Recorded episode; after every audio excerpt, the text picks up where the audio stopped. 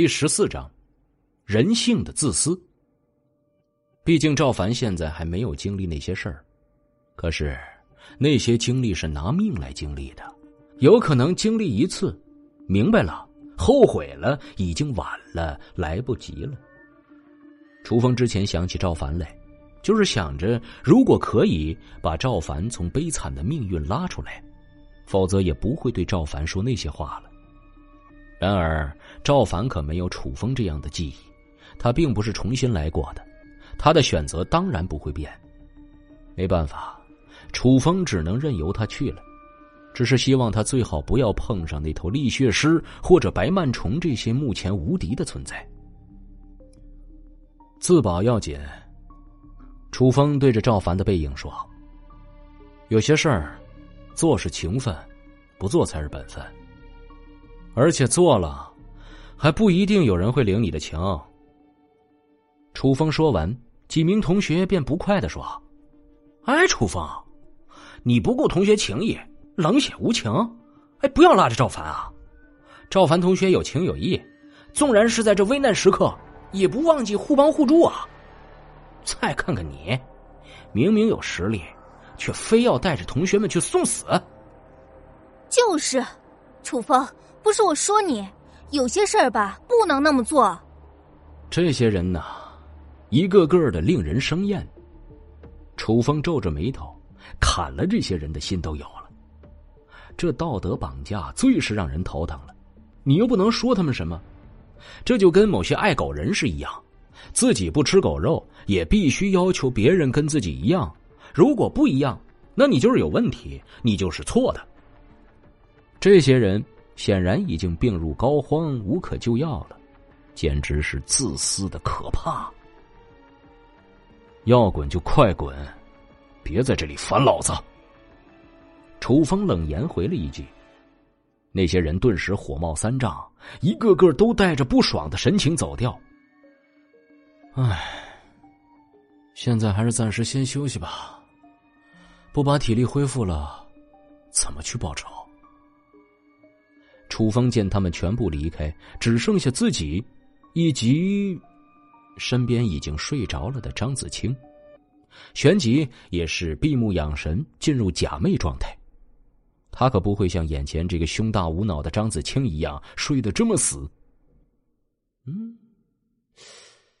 是真的挺大的啊。之前一直没工夫好好打量张子清的模样，现在倒是看了个清清楚楚。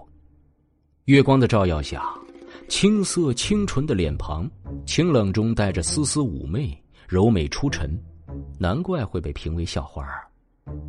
而且这胸前素白的连衣裙高高耸起，曲线玲珑，太过傲人了一些。之前看可不是这样的呀。看到衣服下面露出半截的粉色不明物体，楚风了然了，那是抹胸。这妮子竟然是自己给压了下去。以前只是听说过，他还真是头一次真的见到嫌自己的胸过大用抹胸的。深吸一口气，楚风不再面朝张子清，抬头看向天花板。眼下他吞噬了地穴丧尸的晶核，体内已经有第三丝元气，可以再刻画出几个元符了。楚风这次直接选择了纳物符。纳物符虽然对战力的提升没有直接的效果，可是能够储存物资的效果，在末世中实在是太重要了。有了这能随身携带的储物空间，他将省去极多的麻烦。也能立刻前往元灵市救自己的妹妹了。元符说是符，其实跟以往理解的符咒还是大有不同的。寻常人理解的符咒就是一张黄纸，上面以积血刻画出鬼一般的字符，但是元符却是以元气凝练出虚纸，再以精血刻画，刻画完之后。将会以空气般的方式藏于天地之间，只要楚风什么时候想，不管任何一个地方都可以随手画符。当然，前提是他的精血还够用。好在有武者的修炼相补，气血倒是不会出现不够用的情况。武者最强大的就是自身的气血和身体。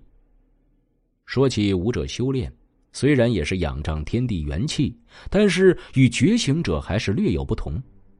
吸收天地元气于体内后，将其凝练，再以精纯的一丝元气在体内经脉行走，行走一圈便是一个小周天，完成七个小周天便是一个大周天。关于武者的修炼，楚风早已铭记于心，不可能忘记了。毕竟前世他就是走上的超级进化战士这条路，也就是武者。前世那些不能觉醒的普通人如何自保？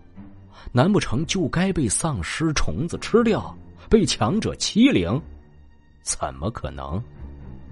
从第一个试图将天地元气引入体内的人开始，人类对于自身的强化便不会停止了。那是。来自于弱者不甘的呐喊，所以才有了超级进化战士。如果不是因为有前世的经验，楚风的过程也就不会这么顺利。因为第一次将元气引入体内，因为找不到自己身体的脉络，然后被元气活生生胀死的人数不胜数。觉醒者一同觉醒的，还有关于修炼的知识，包括天地元气的操控等等。而超级进化战士只能凭自己的感觉去探索那未知的神秘。人体的神秘浩瀚如星空，稍有不慎就会当场猝死。哪怕是已经成功行走周天的人，在之后吸取元气入体的过程，还是有着突然爆炸的危险。所以，这也是自称武者的他们被称为超级进化战士的原因。他们就是战士。不服输的战士，拼了命的战士，为了自己而进化，超级进化战士。楚风能如此安然无恙的完成的这么快，完全是因为他早已走过了这些步骤，现在只是重复那些已经走过的路而已。一旦楚风恢复到了自己曾经到过的巅峰，他还是要面对困难的进阶路程。那，楚风暗道一声。体内气血滚动，那三丝元气登时从体内一跃而出，无形无状的出现在楚风眼前。虽然看不到，但是楚风能够感受到，元气已经化为一个符纸，等待着自己的刻画。心念一动，一口精血喷出，在空中顷刻消散，精血已经融于符纸之中。楚风伸出手来。指引着精血在元气符纸上滑动。关于纳物符的刻画路途，楚风自然是熟记在心，片刻便完成了刻画。纳物符当即生效，楚风心念一动，便能够感受到那一平方的纳物空间的所在。虽然只是初级元符，但是对楚风的消耗那是非常巨大的。刚刚恢复的体力，顷刻间又消散于无。体力倒还好说，元气和精血的损失，没有个把小时是很难恢复的过来的。损耗过多，缓缓闭上眼睛的楚风半睡了过去，直至两个人的气息吸引了几只丧尸靠近，两人依然闭着双眸。本集播讲完毕。欢迎，感谢您的收听。去应用商店下载 Patreon 运用程式，在首页搜索海量有声书，或点击下方链接听更多小说等内容。